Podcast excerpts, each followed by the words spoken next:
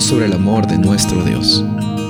El título de hoy es El deber de la humanidad, Génesis 2, 15 al 17. Tomó pues Jehová Dios al hombre y lo puso en el huerto del Edén para que lo labrara y lo guardase. Y mandó Jehová Dios al hombre diciendo, De todo árbol del huerto podrás comer, mas del árbol de la ciencia del bien y del mal no comerás, porque el día que de él comieres, ciertamente morirás. Como dijimos, el título de hoy es El deber de la humanidad y a veces como que suena algo que nosotros tenemos que hacer.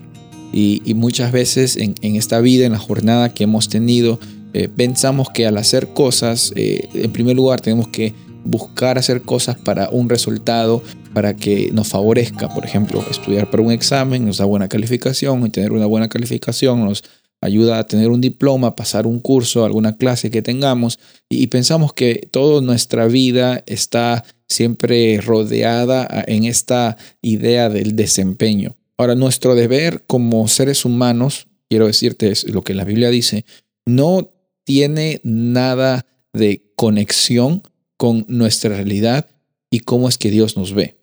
Dios no te ve como una persona más porque tú estás viviendo una vida conforme a sus mandamientos. Dios no te ve como menos ser humano o como menos persona digna de salvación cuando estás pasando por una experiencia de, dificultad o cuando estás quizás teniendo algunos errores en tu vida.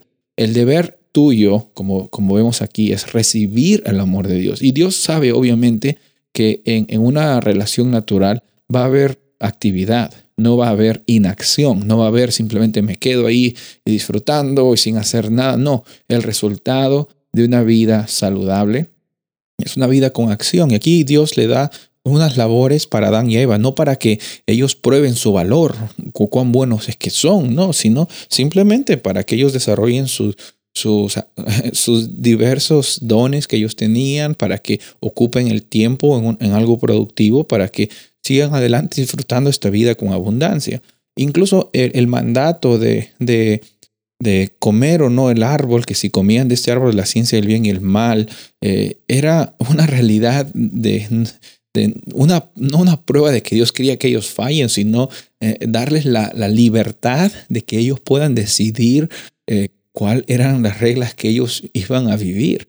Y de la misma forma Dios nos da esa oportunidad a, a decidir y también nos da un deber, un deber de, por así decirlo, de, como consecuencia de tener una vida eh, productiva, no porque eso nos va a causar de que seamos mejores para Dios, sino porque eso también por medio de la productividad es que encontramos también el desarrollo de nuestras facultades, encontramos también la oportunidad de, de, de mostrar a otras personas de que como seres humanos Dios nos ha creado con un propósito hermoso entonces hoy día Dios te llama siempre a que recuerdes que, tu deber no consiste en que, le agrades más o menos a Dios por las cosas que haces. Dios se agrada de ti hoy cuando de corazón vas hacia Él. Y de corazón también recuerda que Él te ha puesto propósito y te provee abundancia. Soy el pastor Rubén Casabona y deseo que tengas un día bendecido.